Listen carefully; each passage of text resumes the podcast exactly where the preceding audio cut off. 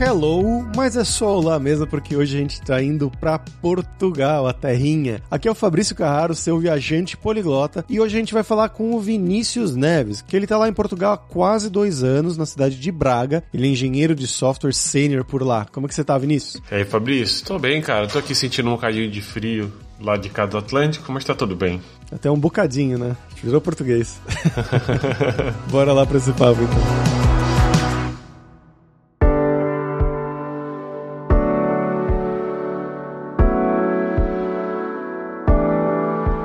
Vinícius, pra gente começar aqui, cara, eu quero fazer a pergunta que eu faço para todo mundo, que é para saber um pouco mais sobre você, né, para você se apresentar. Então, de onde que você é do Brasil? O que que você fez na sua carreira de estudos, né? E também na carreira um passo a passo até você chegar aí em Portugal. Eu sou de uma cidade que se chama Nova Friburgo, é da região serrana do Rio. Para quem é de fora do Rio, é a parte do Rio que não tem praia e faz frio. Eu gosto de frisar isso. Ali Petrópolis, aquela região ali? É, do lado. É, fica ali a trinca, normalmente é Teresópolis, Petrópolis e Friburgo. É o polo ali de, da região serrana. E, bom, eu comecei se a gente for bem do comecinho, não vou nem contar quantos anos tem, para não ficar com, com complexo, mas quando eu comecei, tipo, eu, eu me formei no ensino médio e na época tinha aquela pressão de faculdade, fazer faculdade, ter que fazer faculdade, principalmente dos, dos meus pais. Uma pressão boa, vou botar assim. E quando eu fui escolher uma, eu fui para análise de sistemas, porque justamente mexia com o computador, era essa a ideia. Então eu comecei lá a fazer a faculdade de análise de sistemas, fiz três períodos e achei que nunca ia trabalhar com programação na vida, com desenvolvimento no geral, achei que não era para mim. Não me encaixei, tive professores bons, professores ruins, mas acabei desistindo no final. Depois de três períodos eu larguei. Fui trabalhar com infraestrutura. Então eu trabalhei bastante tempo com redes, com, com, com servidores Windows. E os conhecimentos que você adquiriu para trabalhar com redes, você acha que foram durante a faculdade mesmo ou como? Não, eu, eu meio que larguei mesmo. Eu fui fazer uns cursos e umas certificações preparatórias que existiam da Microsoft na época. Era, aqui eu tô falando, o que eu cheguei a trabalhar era Windows Server na versão 2003. E aí fiz lá algumas preparações, fiz algumas certificações, não fiz todas as provas, fiz só algumas, era meio caro e eu tava fazendo tudo por minha conta mas foi o que pagou os meus boletos aí por alguns anos. E aí, depois de um tempo já na área, aí eu trabalhei a grande parte com servidores Windows e tal. E aí, num determinado ponto, surgiu uma oportunidade para eu trabalhar meio que suporte, meio que DBA, né? Eu cuidava muito de. Era uma, uma software house bem pequenininha e eu cuidava da parte de banco, então toda a parte de, de MySQL lá, de, de, das estruturas das tabelas, dos relacionamentos a estrutura de backup, tudo aquilo, e também acumulava funções de suporte.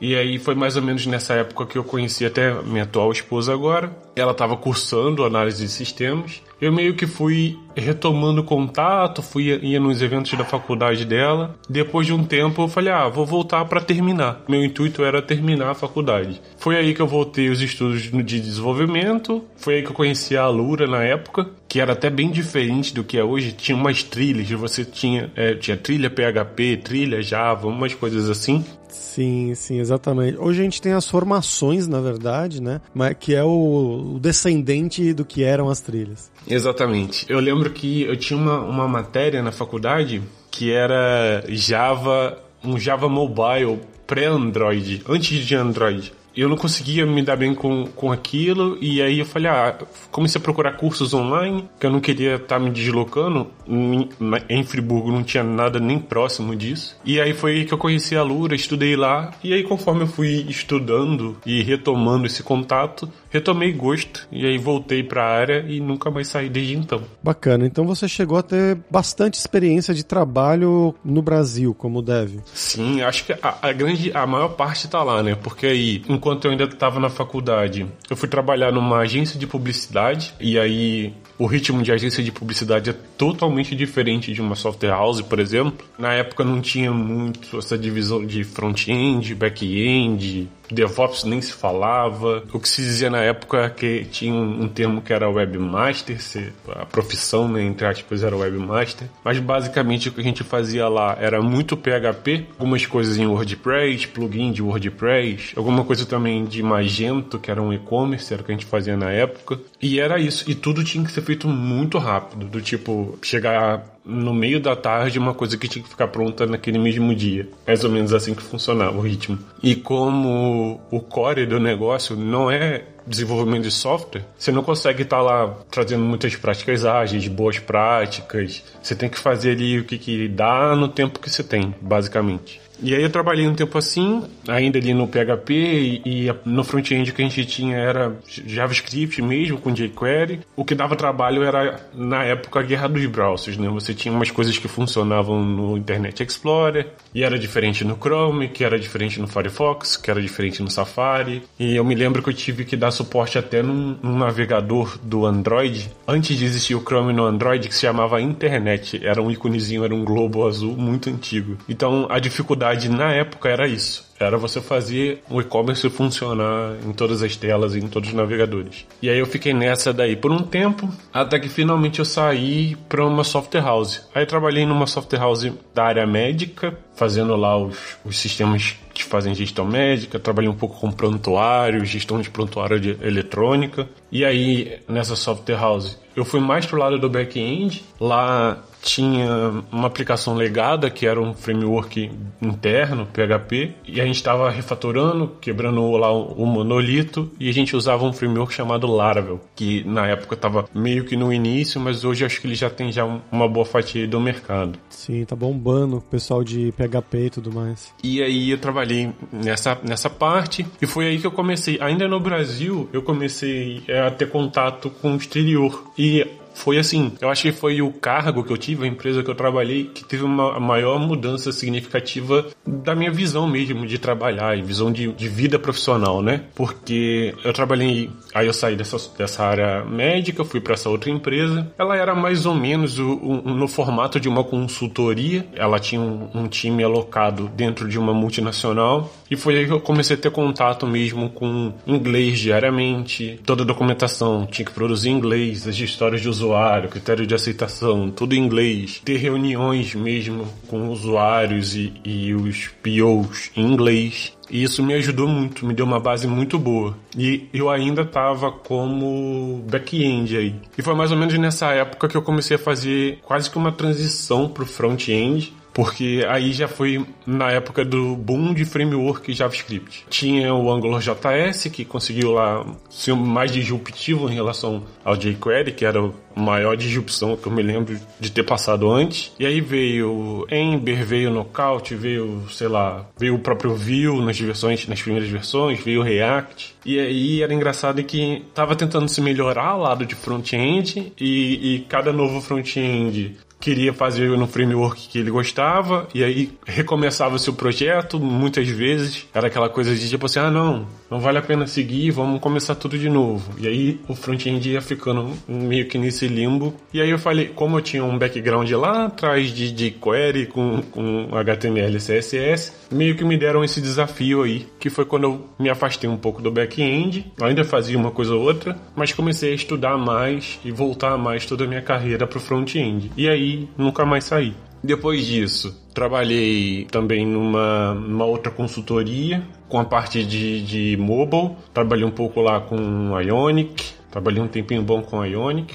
E aí, depois de, de sair dessa empresa, aí a gente já está bem mais próximo agora do presente, entre algumas outras coisas que rolaram aí no meio, foi aí que eu conheci a, a empresa que eu tô hoje, que é a Farfetch. Engraçado que eu conheci a vaga assim por grupo de WhatsApp. Na época eu tava fazendo um, um MBA e aí tinha o grupo lá do, da galera toda que tava fazendo. E aí aquele tipo assim, ah, link de vaga. E foi uma parada meio despretensiosa assim, eu apliquei. Não foi a primeira empresa internacional que eu fiz processo seletivo, Acho que foi lá pela quinta ou sexta, mas foi que eu fiquei mais animado, porque para minha família a barreira do idioma eu achava que não existia, hoje eu vi que ela existe, mas é menor. A gente pode falar disso até depois, mas eu achava que não teria barreira do idioma e seria mais fácil se acostumar, né, com um país novo e uma cultura nova. E então fiquei muito entusiasmado, fiz lá todo o processo, foi um, foi um processo bem difícil até, foi um dos, um, um dos mais difíceis que eu já fiz até hoje. E aí, desde agosto de 2021, eu tô aqui na Farfetch. Resumidamente, esse é o meu background.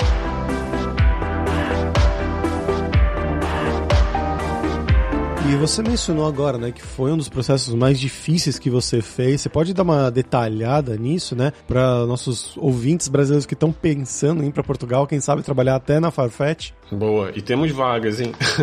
Mas vamos lá. Eu acho que normalmente tem dois tipos de processos, né, que você vê por aí. Você tem um processo que você faz um projeto e entrega e discute esse projeto em algum momento no futuro. É, eles te dão uma semana para fazer o projeto. Isso. Existe esse processo e o da Farfetch não é assim. E foi uma coisa que me pegou muito de surpresa, porque eu me apliquei para uma vaga que era front-end, senior, React. E aí lá tava pedindo TypeScript, React, Next, essa sopa de letrinhas que a gente está acostumado a ouvir hoje em dia. E eu falei, ah, isso aqui é o que eu tô acostumado, é o que eu faço, acho que rola um match. Só que todo o processo técnico, em nenhum momento eu vi Next ou React. Era muito aqueles desafios de algoritmo então, fazer algumas operações com array que você normalmente no dia a dia ou você dá um Google para ver como faz, ou que você usa uma biblioteca pronta que faz para você. Então tinha que fazer umas operações assim e era toda voltada em cima do JavaScript, em cima do navegador. Qual é o comportamento do JavaScript, evit loop, o que que é, como funciona, número de threads, como é que funciona, é assíncrono, é síncrono. Então estava mais ligado ao core do JavaScript em si. Primeiro que começa pelo desafio do fuso horário,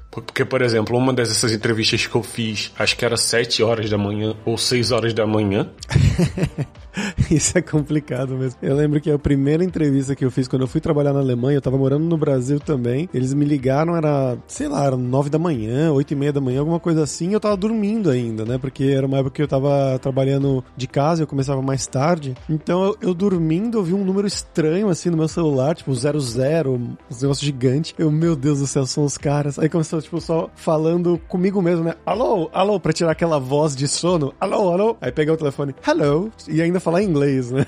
Pois é, e de manhã cedo, né, as coisas demoram mais a, a, pegar. Eu lembro até que a pessoa que, que fez essa entrevista, que foi cedinho assim, hoje em dia, por coincidência, eu trabalho diariamente. A gente tá sempre fazendo alguma coisa junto. E eu lembro de ter começado a, a reunião falando assim: olha, primeiro eu queria te pedir desculpa porque eu tô com muito sono. Mostrei a caneca de café, mostrei uma garrafa térmica. Falei: olha, acabei de levantar, então se eu demorar para responder alguma coisa, é porque é muito cedo. E ele, não, tá tudo bem, a gente entende, e aí seguiu. E essa etapa, e aí foi uma outra coisa também que me pegou desprevenido assim, né? Foi que a vaga era para front-end. E aí essa etapa, ele começou a falar mais de back-end e arquitetura e principalmente relacionado a coisas que eu disse que tinha trabalhado não diretamente, mas que tem no meu histórico lá no LinkedIn, você entra lá, você consegue ver. Então eu achei que foi interessante no sentido que eu acho que além de ter uma validação técnica, foi uma validação em cima do que eu tinha dito, né, que eu conheço. Então,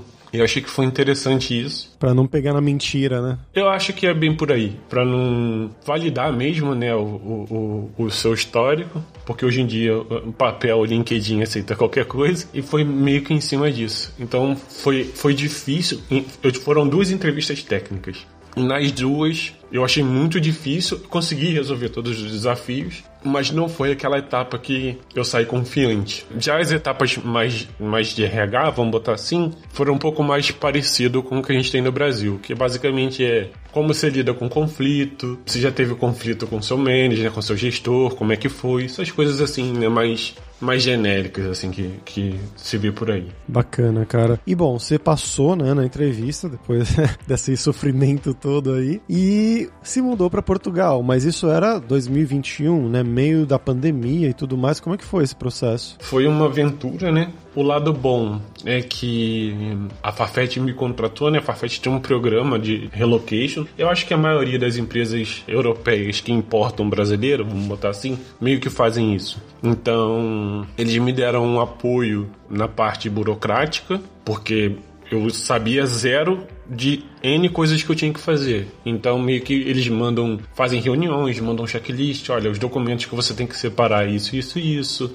Pega tudo isso, empacota, manda pro consulado. E para mim foi um dos momentos mais tensos, porque é o seguinte, para você pedir o visto para Portugal, estando no Brasil, você não faz direto pelo consulado. Tem uma empresa privada aí no meio. E basicamente o que eu tive que fazer foi imprimir vários documentos, autenticar várias coisas em cartório, coisas assim. Então, acho que deu uma maçaroca de quase 100 folhas a 4, porque só podia usar frente, não podia usar frente e verso, tinha um monte de regras lá que tinha que seguir. Colocar o meu passaporte, envelopar e mandar por correio. E você imagina, Medo, né?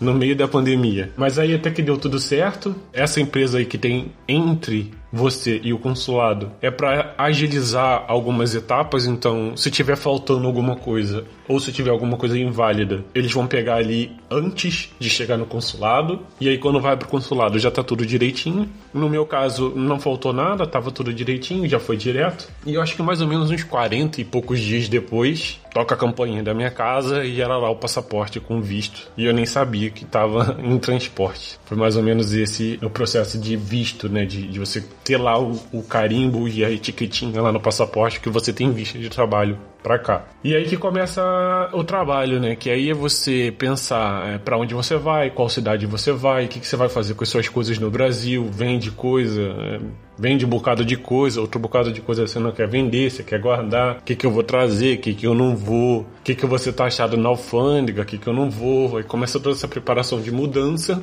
E aí, como a gente ainda tava meio que tava lá numa das ondas do Covid, na pandemia, eu acabei optando por vir primeiro sozinho, então eu vim sozinho. A empresa sempre me ajudando, fiquei um tempo no Airbnb, e aí esse tempo do Airbnb eu tive para procurar um lugar para alugar e acertar documento, contrato de locação, é a parte toda burocrática aqui de Portugal.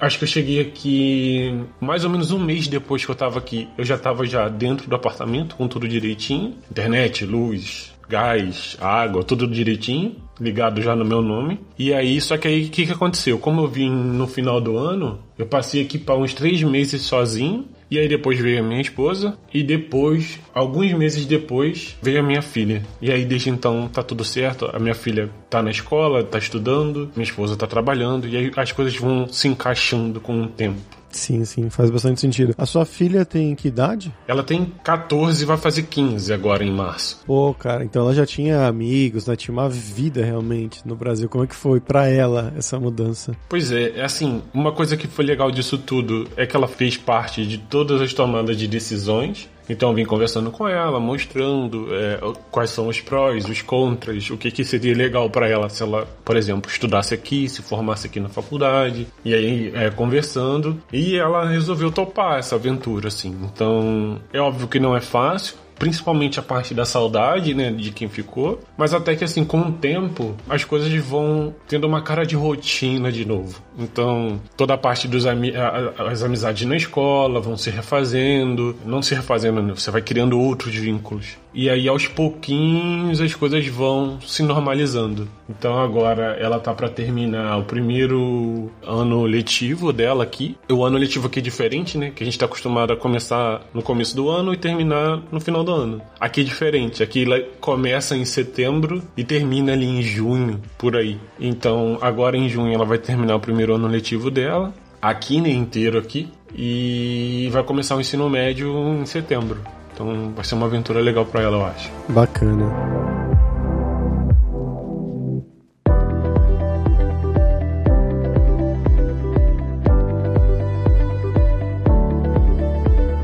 E voltando a falar do seu trabalho, né? Você entrou na empresa, começou a trabalhar. Tempos de pandemia, você estava trabalhando daí mais remoto ou você estava indo para o escritório? E hoje em dia como tá? Eu tive trabalhando algum tempo remoto do Brasil ainda. A Farfetch tem um, artifício a mais, né? Porque a Farfetch ela tem um escritório em São Paulo, né? Que atende a parte tem, tem todo um ecossistema em São Paulo da Farfetch. Então nesse meio tempo, até que junta a documentação, escolhe a data do voo, compra passagem, marca Airbnb, todo esse processo, eu estava trabalhando normal, carteira assinada direitinho pelo, pelo escritório de, de São Paulo. O processo ocorreu normal e aí quando eu vim para cá, o que tinha sido acordado antes é que seria um modelo híbrido. Então seria um alguns dias no escritório e alguns dias de casa. Então, por exemplo, eu estou em Braga e Braga fica aqui mais ou menos uns 40 quilômetros do porto e o escritório que eu estou alocado fica ali, é, não é no centro do porto, mas é bem próximo do porto. Então, vim para cá por opção, sabendo que eu ia ter que ir para lá algumas vezes. A empresa dá algumas facilidades em relação a isso. Tem um ônibus, né, que, que sai daqui de Braga e leva, e leva e traz de volta. E aí o, o acordado, isso antes da pandemia, é que seria um modelo híbrido lá, alguma coisa do tipo dois dias no escritório para três em casa, alguma coisa nessa linha. Mas isso antes da pandemia. Conforme a pandemia demorou e tudo mais, entre medidas mais, mais rígidas e abrir um pouco esse controle, meio que ficou híbrido no sentido cada equipe está escolhendo o seu modelo. Então tem algumas equipes que vão mais ao escritório, outras que vão menos. Hoje em dia eu tenho ido ao escritório uma vez por semana, porque eu estou fazendo um, uma atividade lá que meio que pede isso mas isso é totalmente opcional. Então hoje em dia tá, tá assim, cada equipe meio que decide como vai fazer. Saquei. E como tem sido então para você trabalhar com seus pares aí? Imagino que tenha muitos portugueses. Como que é o dia a dia de uma empresa portuguesa comparado com uma empresa, quer dizer, uma empresa em Portugal, na verdade, comparado com uma empresa no Brasil? Isso é legal porque é o seguinte, eu até falei um pouquinho lá atrás, que eu achava que não tinha uma barreira, porque eu nunca tinha saído do Brasil antes, conheci alguma coisa de Portugal e tal, pesquisei mais, né, na época da, da contratação. Quando eu cheguei aqui, tem hora que parece que não é o mesmo idioma, é simples assim. Ainda mais no início, é bem diferente. A, a forma com que eles estruturam a frase é diferente. A gente está acostumado muito a usar gerúndio, pelo menos lá no Rio. E aqui eles já não usam tanto. Quer dizer, não usam quase nunca, na verdade. E você tem sotaque, a velocidade de fala, então no início, até você acostumar com aquilo, tem que pedir para repetir lá algumas duas, três vezes. Só que qual que é o ponto? Em relação ao meu trabalho, quando eu entrei aqui, já tinha alguma coisa relacionada a uns 500 brasileiros. Então, eles já estavam mais do que acostumados a lidar com quem vem do Brasil. Então foi mais difícil para mim do que para eles. E além disso, uma coisa que é bacana é que acho que os portugueses no geral consomem muita coisa do Brasil, desde novela, youtuber, enfim, eles estão muito acostumados até com gírias nossas. Então, normalmente para eles, eles entendem com mais facilidade o que a gente está falando, mesmo quando sai alguma gíria. E pra gente nem tanto, porque lá não chega muita coisa, né, daqui. E aí com o tempo você vai, você vai se acostumando. É, isso dá mais da, da questão da, da língua mesmo, né? Mas o, o ambiente de trabalho, dia a dia, você achou diferente do Brasil ou muito parecido?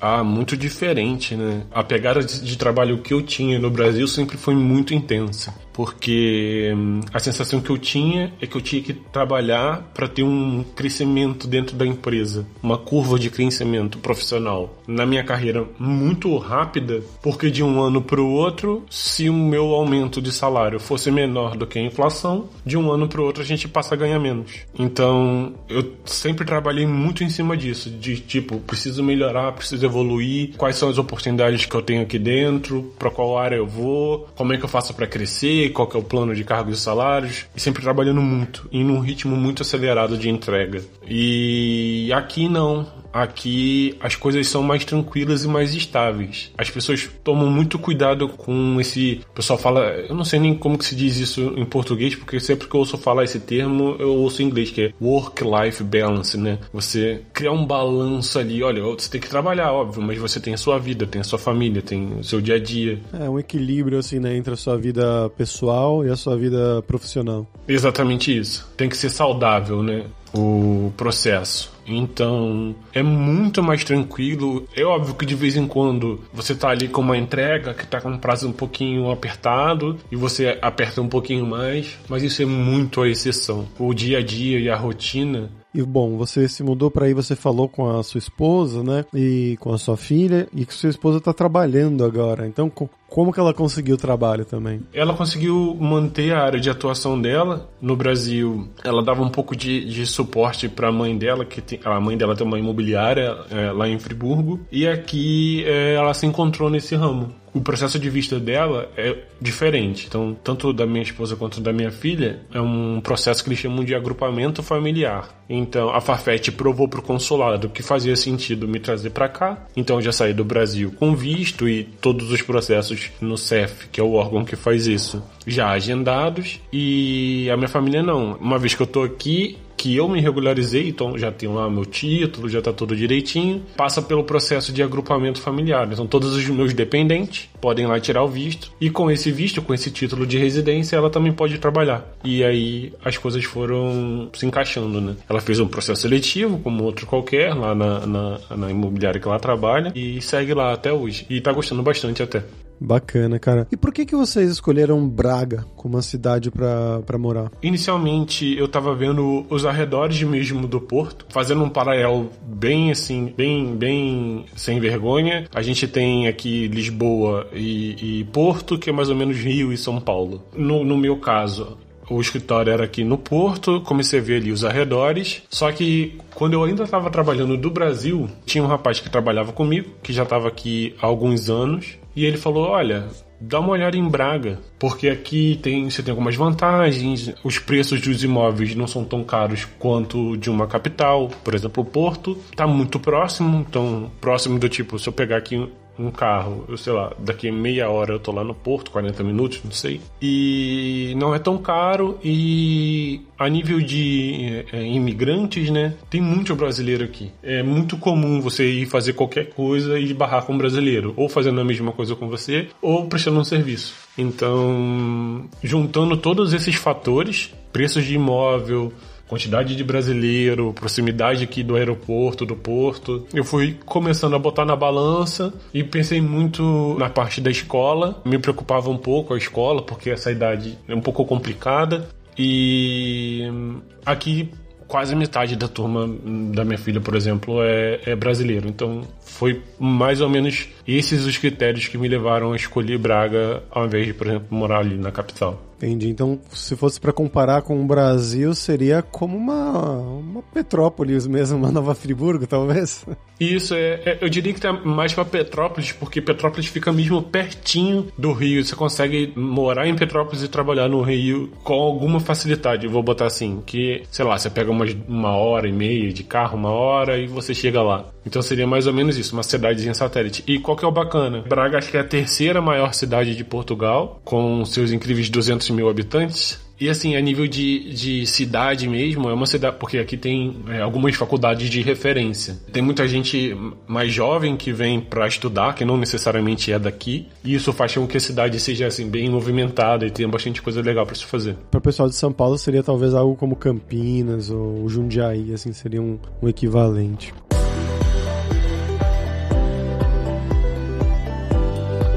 Vinícius, agora vamos falar sobre dinheiro, que é uma questão que o pessoal se interessa muito aqui no podcast. Então você já foi para ir para Portugal como sênior, né? Como você falou, uma posição sênior. Mas como você vê essa questão dos salários de TI, né, para devs em Portugal? Vamos pensar uma pessoa júnior, pleno ou sênior, assim, umas faixas salariais e também o custo de vida por aí, né? Do que é caro, o que é barato e se sobra dinheiro no final do mês, mais ou menos do que no Brasil. Boa, essa é uma pergunta muito interessante porque porque principalmente quando os familiares, né, têm a visão de ah, foi para Europa, virou rico, instantâneo, é chaveado, né? Mas é, como é que é a realidade hoje? E aí eu só tenho conhecimento prático mesmo daqui de Portugal. Uma das coisas mais caras que se tem aqui, dependendo de onde você quer morar, é o custo com aluguel, mesmo com imóvel, seja para comprar ou para alugar, porque Portugal, dentro da União Europeia, acaba por ser um lugar muito atrativo, por conta do clima, localização, é um lugar bonito, calmo, então vem muita gente para cá. Então, os preços de imóveis, a parte de imóvel meio que tá dando uma subida dada a quantidade de procura que tem tido, né, ultimamente. E uma outra coisa também que influencia o mercado diretamente é que Portugal é polo tecnológico, tem muita empresa no Porto e em Lisboa. Até que em Braga agora estão começando a ter mais centros, mais escritórios de consultoria ou de empresas mesmo, né, de desenvolvimento. Então isso meio que deu uma, uma, subida na média salarial. Então algumas coisas ajudam. Só que não, é, assim, é bem distante do que se tem, por exemplo, se você for para Berlim ou se você for para Amsterdã ou para Londres. Ele não é muito competitivo nesse sentido. Só que o custo de vida, se você levar em conta o seu custo de vida, benefícios, imposto, acaba que dependendo da faixa que você se encontra, é mais vantajoso estar por aqui e ter um, um bruto menor, porque vai te sobrar mais, do que, por exemplo, você ter um bruto muito maior, só que você tem um custo de vida muito maior junto. e pode ser que sobre menos. É mais ou menos por aí, de forma genérica. E a nível de, de grana mesmo, eu acho que o que o, o, que tem que levar muito em conta quem tem essa, essa vontade, né? É que hoje em dia os aluguéis são bem caros, então mais da metade do teu custo mensal muito provavelmente vai ser só pagar um aluguel. Então, você tem hoje em dia, dependendo de onde você for morar, você vai pagar tipo 600, 700 euros num apartamento de um ou dois quartos, e não tão grande, depende de onde você vai estar. Tá. Aí depende da empresa que você vai trabalhar. Aqui é muito comum se falar de, de salário bruto anual, mas eu vou falar aqui do mensal para você ter uma ideia, né? Um júnior hoje, acho que ele consegue alguma coisa entre 1.200 1.200 e 1.500, dependendo. Vou falar é, especificamente de empresas portuguesas que desenvolver para Portugal. Então você vai ter alguma coisa nessa linha. Pleno, ele vai chegar ali entre 2 e 3, mais ou menos, é o que você vê por aí. Dependendo, se for uma boa vaga de pleno, chega até uns 3,5. E o sênior ele vai de 3, aí é asterisco. Depende, né? Acho que começa pelos três e vai subindo dependendo do nível do plano que você tá, da empresa que você trabalha. Porque hoje, quais são né, as oportunidades que você vê muito por aqui? Ou você vai trabalhar mesmo para uma empresa portuguesa e vai ficar tudo aqui, mas o que, que tem acontecido com o mercado? Tem muitos hubs aqui em Portugal para você trabalhar para fora. Então são empresas da Alemanha, de Londres, que estão criando hubs aqui em Portugal. Mais ou menos como que acontece com o Brasil e empresas dos Estados Unidos. É mais barato pagar um dev daqui do que um dev é, da capital. Então eles abrem um hub aqui, paga mais do que a média local e menos do que ele tivesse pagando se a pessoa tivesse lá. Então assim, o remoto, o trabalho remoto tem ajudado nesse sentido. E a nível fiscal, eles tendem a, a mesma empresa aqui. Então você fica contratado por uma empresa de Portugal. Outra coisa também que vale a pena falar, que a gente tem um cenário um pouquinho diferente. No Brasil a gente está acostumado com PJ e CLT. Né? Ou você tem uma empresa que presta serviço e você vai lá e emite nota, ou você tem mesmo na sua carteira de trabalho assinada direitinho. Vem lá com os descontos todos é, é, e os benefícios todos relacionados a isso. Aqui é um pouquinho diferente. Você ainda tem esse conceito do PJ que se chama aqui, é o profissional liberal, é, chama-se recibos verdes que é basicamente você prestar um serviço, emitir uma nota, e é isso, e você paga seus impostos e tudo mais. E quando você é contratado, você pode ter um contrato com termo ou sem termo. O que, que isso quer dizer? Ou você tem um contrato com um tempo pré-definido, ah, vou te contratar por X meses, sei lá, por um ano, dois anos, e aí depois a gente vê se a gente renova ou não, ou sem termo, que é ok, vou te contratar, ponto o contrato não tem data para expirar. Tem lá todas as cláusulas. E quando você está num contrato sem termo, você não pode ser, por exemplo, mandado embora sem justa causa. Mais ou menos como a gente tem hoje no, na área pública, né, no Brasil. O concurso público é mais ou menos assim.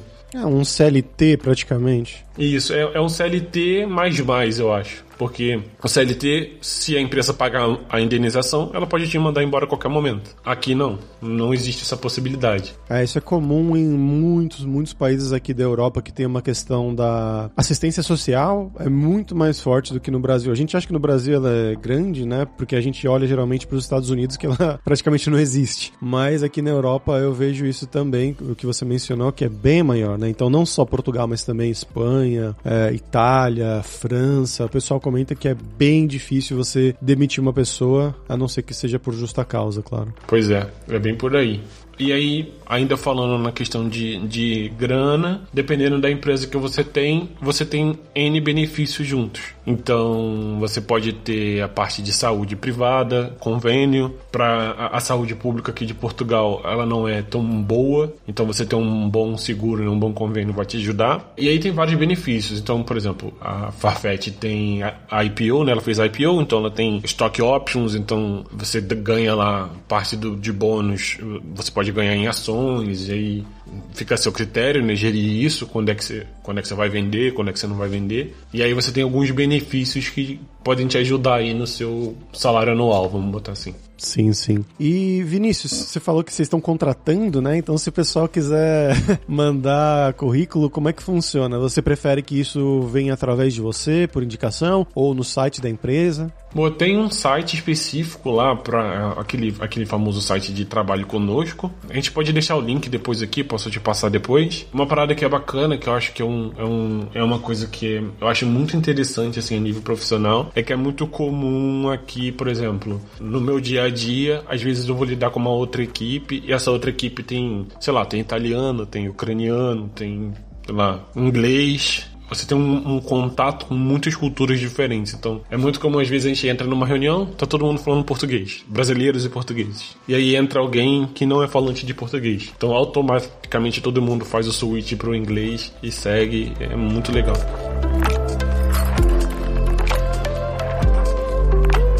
Vinícius, pra gente fechar aqui agora a hora do perrengue, que é quando a gente pede pros nossos entrevistados contarem histórias engraçadas, gafes, micos que tem acontecido com você esse tempo todo. Boa. Aqui é, é muito difícil morar em Portugal por conta do espírito de quinta série. Sim. Tem muitas palavras aqui normais do dia a dia que pra gente é, ou é palavrão, ou enfim, alguma coisa desse tipo. Então pode acontecer muito coisas nesse, nesse cenário. Tem a energia, né? A energia é uma, uma palavra que. É. Mas a história que eu vou contar, que eu acho que é uma das mais engraçadas que, que a gente tem, não foi nem comigo, foi com a minha esposa. Ela precisava pegar um documento na época, era porque você precisava muito do certificado de vacina. E aí aqui você tem um processo para você apresentar o certificado de vacina do Brasil, você entrega isso, e eles cadastram no, no, no, sistema da União Europeia e você ganha o certificado europeu de vacinação. E aí e isso é feito aqui no centro da cidade. Tem um lugar que faz isso. Entre outras coisas, também faz isso. E aí a minha esposa não sabia onde era. Ela pediu um, um, um carro por aplicativo e pediu, botou lá o endereço e ficou lá esperando. E aí o carro chegou, pegou ela, andou uns 200 metros pra frente e falou: Chegamos. é isso. Simples assim. é engraçado porque em Friburgo eu ia para qualquer lugar. Eu nunca tive hábito de usar Waze e Maps para nada, porque nunca precisei. Friburgo eu sabia ir nos lugares que eu precisava. Raro quando eu ia viajar para fora e tal. Mas mesmo, por exemplo, ir ao Rio ou ir até o aeroporto era um caminho que era tranquilo de se fazer. E aqui, dependendo de onde for, eu não ando mais sem, sem. Se meu celular acabar a bateria, talvez eu não saiba voltar para casa, eu acho. é normal em cidade nova, né? Chegando assim. Se bem que depois de dois aninhos já era pra estar conhecendo melhor, hein, Vinícius? pois é, assim, o que eu costumo falar é: os, os caminhos que são da minha rotina, eu já sei fazer. Então, se eu tiver que ir pro escritório de carro, eu vou, já não preciso mais do, do Waze. Ou andar aqui dentro, dependendo de onde eu for, eu já sei ir, já sei o caminho. Mas qualquer coisa que desvia um pouco muito, ou um pouco, ou muito disso, eu vou jogar ali no Waze e vou seguir, que eu vou tranquilo. É melhor mesmo.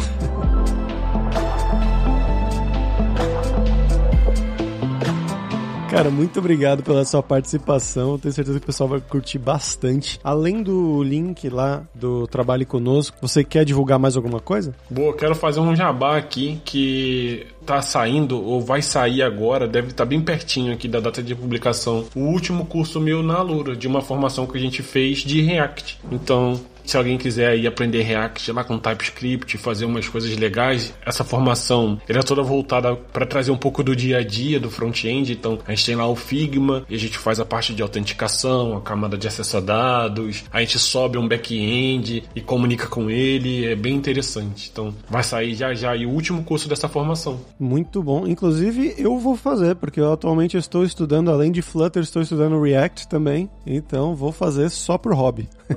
Boa, bora lá escrever uns componentes então, Fabrício. Demorou. E eu vou colocar também aqui, além desses links que eu mencionei, lá na descrição do episódio em devsemfronteiras.tech, também vou colocar um episódio do Vinícius, quando ele participou do nosso podcast irmão aqui da Lura, o hipsters.tech. Você lembra disso ainda, Vinícius? Lembro, foi legal porque foi um papo, assim, para quem tem curiosidade de saber como que é o dia a dia de uma pessoa que trabalha com front-end, é, foi bem legal, porque a gente conversa lá mesmo sobre como que é o dia a dia, tipo, como que é pegar uma tarefa, como que é lidar com legado, tipo de arquitetura, tipo de processo, foi, foi um papo legal. Perfeito. Então, como sempre, né, lá nos links em devsemfronteiras.tech na descrição desse episódio. Até mais, pessoal. Valeu, tchau, tchau, muito obrigado.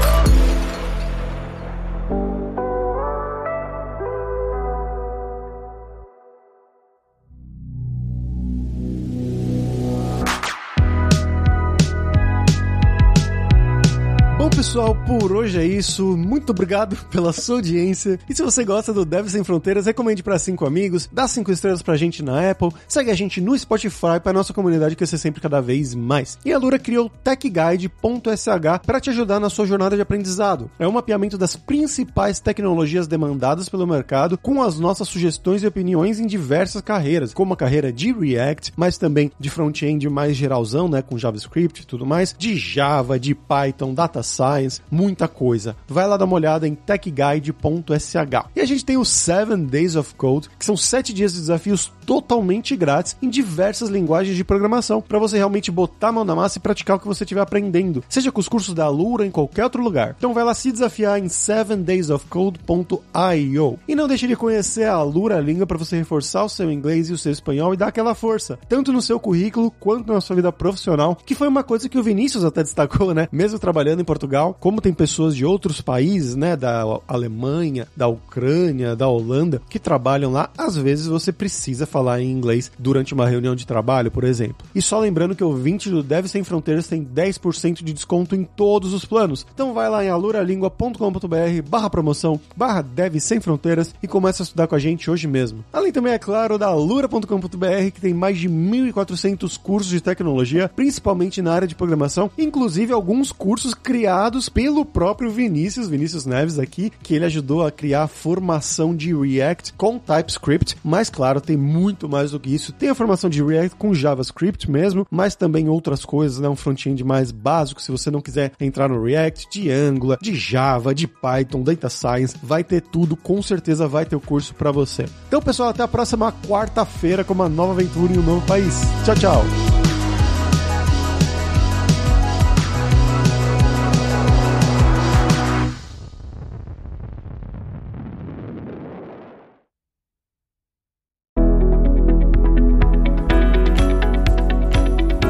Podcast foi produzido pela Alura, Mergulhe em Tecnologia, e Faculdade FIAP, Let's Rock the Future. Edição e sonorização, Radiofobia Podcast e Multimídia.